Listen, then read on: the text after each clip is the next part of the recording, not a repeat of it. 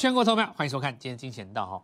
好，那昨天周末，当然很多人在 Light 上面发问，美国大跌，那到底行情是不是结束了？那我们今天就来跟各位讲，其实做股票其实最重要是心中要有一个定见。如果你遇到一件事情或看到某一个新闻而临时下决定的话，通常都是错的。那么，因为这是一个在没有规划之下轻易的下单，那就沦为什么呢？沦为财经节目当中用来解读新闻的一个材料。但我们知道，真正会做股票的人，其实呢，重点不是在于看新闻的本身，重点在看什么？在看价位对这个新闻的反应，对不对？我这样讲不道理。举例来讲哦，如果你美国股市大跌，然后行情是开低，然后呢，过了半小时又在走低。这种就代表说市场上的这个价格呢，对于市场上一个利空的反应，它基本上是往下走的，表示呢卖压还没有反映这个利空。但如果说你今天开低，然后开低的效果是不如预期，甚至于它开高，那代表什么？市场上对于这个新闻它已经反应过了，也就上周五。所以其实市场上为什么很多人看财经节目看得这么入迷？很多人去看那种一个主持人带着四五个来宾，然后表演了两三个小时以后，非常的精彩，觉得当天晚上很充实的节目。事实上看了三年，看了四年，甚至看了五年，做股票还是没有赚钱。原因就在于说，你什么都懂一点，你也懂半导体，你也懂手机，甚至于你现在可能认为你自己也懂汽车。可是真的要你告诉我说，这档股票它还会不会涨？你说不出来，因为你没有用价格去思考这个新闻。你只是在基本面跟产业面上去思考这个新闻，但你没有从价格这件事情去思考这个新闻的时候，你就会产生一个很大的误差，叫做什么？很多你所认为好的股票，它其实呢已经涨过了，只是你不知道而已。很多股票它在跌的时候，你认为它很委屈，事实上呢，它正在发生一些你所不知道利空，只是它还没有告诉你，对不对？所以，我们相对论最重要的一件事情，我讲过，我们的节目既然是在学怎么做股票。跟别的节目不一样，我们就必须要从价格这件事情的本身，当做思考一件事情的原点。任何一个事情，你要从价格去思考它，为什么呢？因为只有价格才能够决定你输赢的本身，而不是你说一件事情讲的有没有道理，对不对？要不然的话，你说天底下这么多口才好的分析师讲的东西这么有道理，为什么你去跟他做股票的时候还是赔钱？为什么？你想想看，为什么？因为说没有用啊。价格决定你的胜败嘛，所以我们用相对论逻辑来分析给各位听。为什么早盘一开盘就像我上礼拜跟各位讲的，就是买点。我现在就解读给你听。我们用价格的角度解释给各位听。如上个礼拜所预料，为什么一开低就是买点？对不对？因为这是源自于我们的阶梯理论，而阶梯理论的根源就来自于买方跟卖方，它最后妥协的价位会形成一个多空的分界。那我们以上个礼拜四来先跟各位预告了，行情不是在礼拜五大跌的时候叫你恐慌而已啊，因为行情大跌有很多种因素，它有可能是当天晚上外资要卖华尔街的股票，如果你今天是外资控盘手，你当天晚上要卖华尔街的股票，请问你白天会怎么做？先卖台湾呢？因为你可以吃台湾的豆腐嘛。假如你今天知道晚上美国股市要大跌六百点，对不对？对你来讲，上班的时间叫做美国时间的早上九点嘛？那你会不会清晨三点先起床干嘛？把台湾股票卖一卖啊？为什么要这样子呢？因为隔天你会发现十二小时之后，美国股市大跌，然后呢，外资睡一觉起来，早盘开低补回来，你就吃台湾的豆腐做个价差嘛。所以台湾的股市会比美国先跌的原因在这里，就是说很多的时候。外资的这些操盘人，他早一步先做这个动作，那么因此我们在礼拜四的时候看到这个盘势往下攻的时候，我们就不足为奇。我们讲一个道理，就是上礼拜四，什么叫阶梯理论呢？这个地方是一个原先的压力点嘛？如何知道它是一个压力点？大量带长黑啊，不用我解嘛。一旦你越过了，代表这个压力是假的。可是你要告诉我你站稳，你必须要回测这个压力点。原本你的压力在这个位置是下方的一个压力嘛，就变成上方的支撑。这里是二楼，这里上到三楼，这个地方是原本二楼的屋顶。对住在三楼的人来说，二楼的屋顶是它的什么？两个地板点，两个地板不应该踩破啊，踩破就不叫地板，那就代表你没有正式突破。那为什么突破之后要做这个动作呢？确认你站上，对不对？谁知道这个地板是真的还是假的？所以你要测一次，所以你要测两次。回到中轴，让它交叉两到三次，重新变成一个平台，然后往四楼走。当你攻过四楼的时候，这个地方是二楼，这个地方是三楼，这里就是四楼了。那么你上到四楼之后，同样有一个压力点在这里带一根大量的黑棒，你要不要回来踩？你要踩一次、踩两次，甚至于踩三次、四次都有可能吗？那你踩不能把它踩破啊！踩破的话，你就重新下来，回到什么四楼，重新回到三楼的地板区嘛。但你没有踩破之前，这是一个支撑，所以资金流向很重要。我们说礼拜五的时候行情杀下来，我说这会是二零二一年的常态，常常会出现这种现象，很正常。你如果不能够习惯的话，你会被这根黑棒吓破胆。可是我们礼拜四已经跟你讲了。你既然是回来踩这个位置，就跟这个地方是在在那买方一样。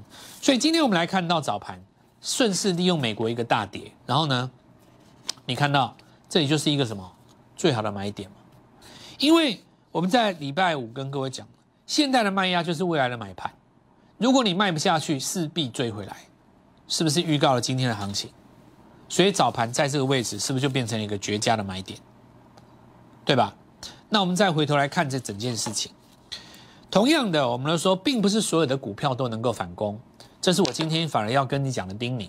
很多人在今天告诉你利空不跌，反而很开心。我在上个礼拜告诉你站在买方，但是今天我反而要提醒你，并不是所有的股票都能买，你不要搞错了。二零二一年只能够买的股票，能大概只有三分之一啊。继续我们讲，能够反攻的股票，它还有顺序之分。好，那接下来我们来看到哦。中轴的指标呢？我们日线级别以 K D 为例来做举例哦。你会在中轴这边打两到三次，因为你一次插不上来嘛，对不对？你这个一个这么大的平台，你通常大概要两到三次的交叉才有机会。最后一次回到中轴上方的时候，才是大盘指数往上攻的时候。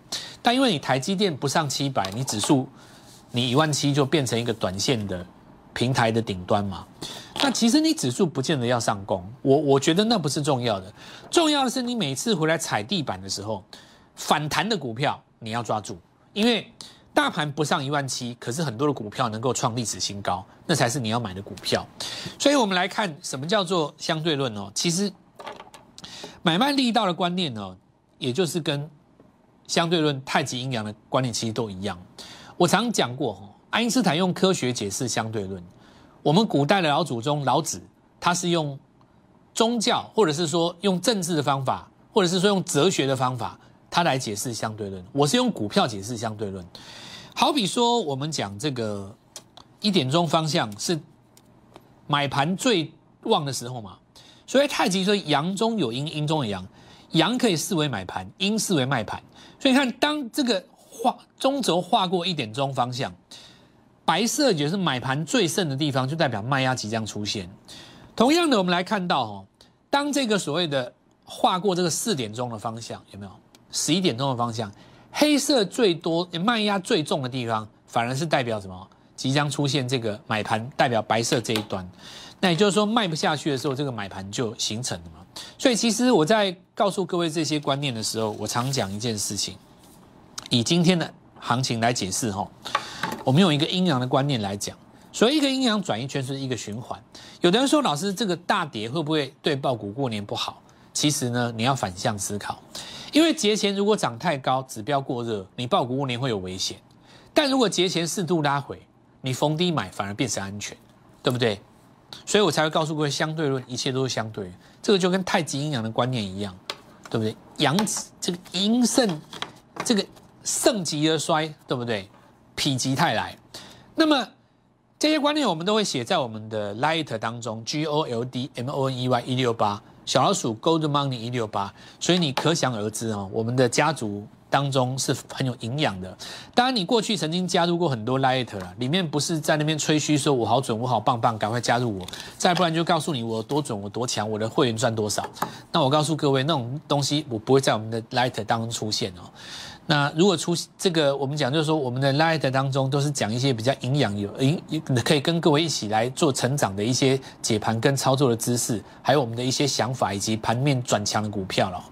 好，那最后我们现在今天要来跟各位讲一个就是日出的观念，因为我们刚刚已经提到，不是所有的股票都能够涨，涨也有顺序。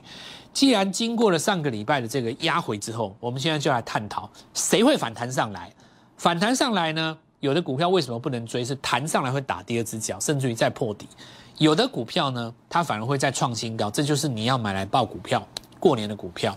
首先第一个观念，所谓的相对论是指在大盘的这个一千两呃两千家的这个可以操作的股票当中，那我们想想一下哦，大盘代表了一个平均分数。如今的大盘它没有跌破季线，那我问各位，你要比大盘强，你能破季线吗？你当然不行。所以季线拉出来一刀划，你大概就已经删掉三分之一的股票了。如果你是刚刚穿越季线站到季线上方，可以接受；但如果你是在季线的下方做反弹，那其实不用跟我讲了，你这一波就是输大盘了。也就是说呢，我们来这一次要跟各位讲，第一个观察要点在季线你要朝上的股票，然后呢涨多拉回，重新做日出，这种股票在一月就有在第一季就有机会哦。好，我看一下周线哈，在加权的格局当中，你会发现到从八五二三以来，所有的周线黑棒没有一次是连续双黑的，对不对？所以上个礼拜五杀到尾巴，是不是买点？你过去这一段以来，多头的惯性是没有双黑的嘛？所以才会告诉各位说，其实哦，为什么用价格来思考股市这么重要？你如果纯粹是用新闻面去解读股市的话，你会解太多东西，你会想拜登，你会想疫情，你会想一大堆有的没的。可是你到最后发现，价格所反映的是市场的解读，而不是你脑袋中的解读，对吧？好，我们看一下，先守住指数，小型股就会反攻了。所以今天已经守住指数了嘛，对不对？上个礼拜五跟各位讲的位置果然没有错哦。你看到这个，我上礼拜五跟各位讲的，的确是我们很多 Light 里面的群友觉得好感动。好，要不是在 Light 当中看到我们的鼓励跟打气，真的好险啊！一定是乱杀股票，今天早上也不敢买，对不对？好，那我们来继续讲哦，这个所以股股票市场就是这样子哦。我们希望我们的节目做出一些质感，不要像大部分的投顾节目一样，整天在那边行销卖东西，再不然就是。有一些是个新闻性的节目，整天在那边跟你讲一些总经，讲完也不知道是买多还是买空，也不知道买哪一只，我想都是对你没有帮助了。所有的回升都是从反弹开始，我们要重视这个反弹。那么反弹的格局，我们来看一下，比方说台积电，对不对？那台积电这个，我们来看它出现第一根红棒，下跌红棒嘛，对不对？那当时下跌很简单，第一根日落，尤其是加速线的日落，这个地方开始你就不能够买，然后呢等日出。所以一看到日落线的时候，你就知道大盘指数要回了。那台电一旦止稳，大盘指数就短线止稳。接下来我们来讲日出跟日落。所谓的日出，就是连续下跌的过程当中，第一根过高加收高，要连续下跌过高加收高嘛？那什么叫日落呢？连续上涨的过程当中，第一根出现什么破低加收低？像这个有有有收低，它有没有破低？没有破低嘛？它没有比前一根破低嘛？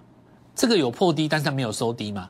这一根叫做破低加收低而生日落，对，那这里也一样哦。那以这个下面这根红棒来讲，它有做一个所谓的收高，但有没有过高？没有嘛？要跟前一根去比嘛？它是过高加收高称日出，所以为什么要讲说日出？因为因为有时候你有收高，但是没有过高，它变成一个跌升反弹嘛，对不对？所以转折只有两种启动线，这个逻辑要这样子来跟各位讲，有分什么？周线跟日线，周线的格局一定是高于日线，所以很多朋友他只只做这个短线，或者凭感觉做股票，常常有时候很准，有时候不准，就是会出现这种情形。但我们在做股票是有一个系统。好，那我们来看，比方说一桶抢这根反弹有没有用？抢这根反弹有没有用？通通都没有用，因为他们通通都不是日线。那我们来看下周季线在哪里？大盘的季线在哪里？大盘的季线在下方，个股的季线在哪里？好，我们来看一下哦。涨多做拉回，这是一根日落，从这地方开始起跌。今天是第一天过高加收高，所以短线止稳，就这么简单而已啊。你需要在这边这样跌升抢反弹，不需要啊。就像你不需要长荣、阳明整天跌升抢反弹一样啊。你就用一个简单的日出去判断它。那么简单的日出判断还不够，因为它可能会打双底嘛。这个时候你要用周线的格局。好，那我们来看一下，以一同来讲，它周线的格局就是一根红棒，并没有日出啊。对不对？所以短线、日线级别止稳，它可能会反弹，但它有没有机会拉回来打第二只脚再上呢？有可能，因为它并不是一个日线级别的、周线级别的日出。假设它在本周打了第二只脚，下个礼拜越过这根红棒，那就是一个漂亮的日出，对不对？因为看日出的好处是你不用去拼最低点，但是你要进去在一个最好赚的那一点。好，那我们来看到金居，对不对？法人压的是金居嘛，他们就是认为说铜箔看好，然后等一桶止跌。好，那我们就接着看金居的表现能不能越过高点，因为投信买很多嘛。再来，我们来看到高价股细粒 KY 是不是第一根日出？所以你看做法很简单，第一根日落卖出，这里是不是日落？然后等它第一根日出，上礼拜五就是日出，有没有？上礼拜五虽然是黑色的，对不对？它过高加收高，所以你看上个礼拜五在一个恐慌当中，我跟各位讲，别人收跌我收高。别人下跌，我反弹，就是 C D K Y。今天果然最强的就是它。上个礼拜大家跌，它先开高，所以你看相对论有没有用？非常有用。那 C D 是不是一个多方格局？当然是啊，因为它高都过高，低都没有破低啊。它的高都过高，低都没有破低啊。如果你去追铜棒，会不会赚钱？不会啊。那这个投资朋友就觉得矛盾了，不会矛盾啊。我上礼拜教教你教很久啊。我说多方格局的股票要做多，但是不是在转强的时候买，是在 N 字形态当中的拉回日出买在这个圈圈，你就是今年的赢家。我们先进一段广告，稍后一下回来。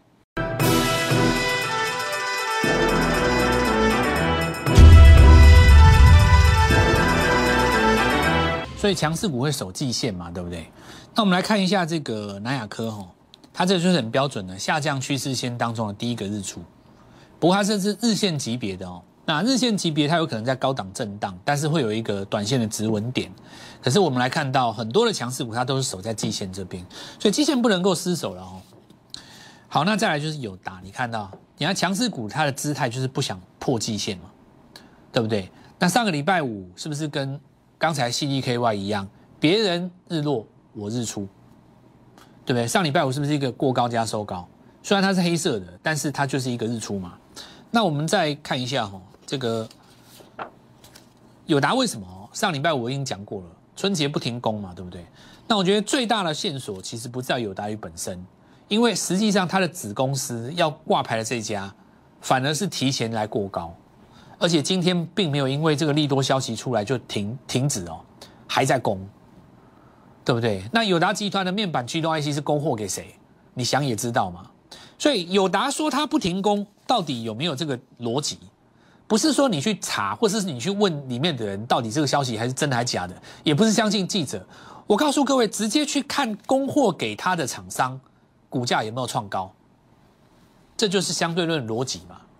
所以我才会告诉各位，其实我们在解盘，我们是用收盘价在思考整个新闻。而不是用你脑袋当中的想法去思考新闻，那你如果是这样子的话，你就跟那些财经综艺节目讲的一样了嘛？就一个人出来跟你讲台积电，讲半导体，讲这个现在全世界都动用关系要跟台积电要晶片，你讲那些干嘛啦？对不对？你有本事就讲现在市价买台积电，明天能赚多少？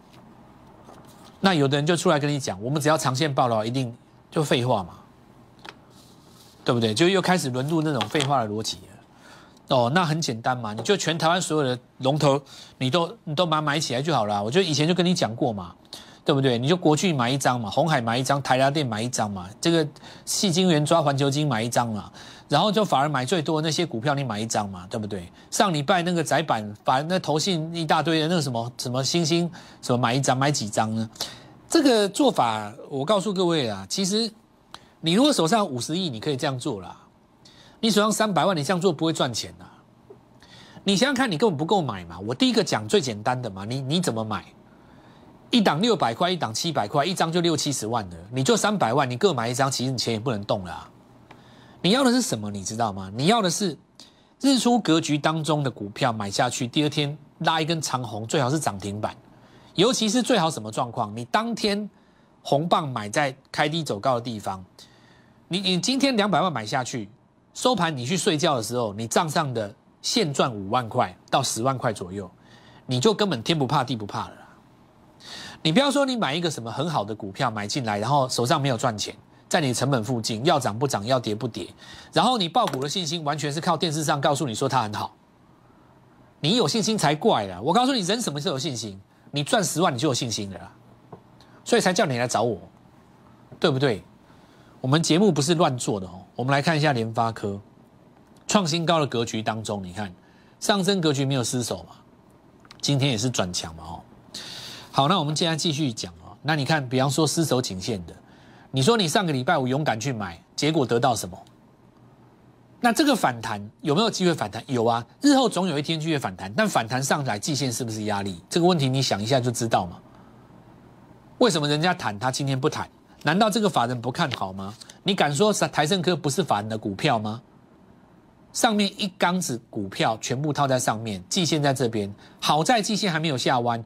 你再拖一个月反弹不上去，这条季线要往下弯了，因为往向左边高扣底。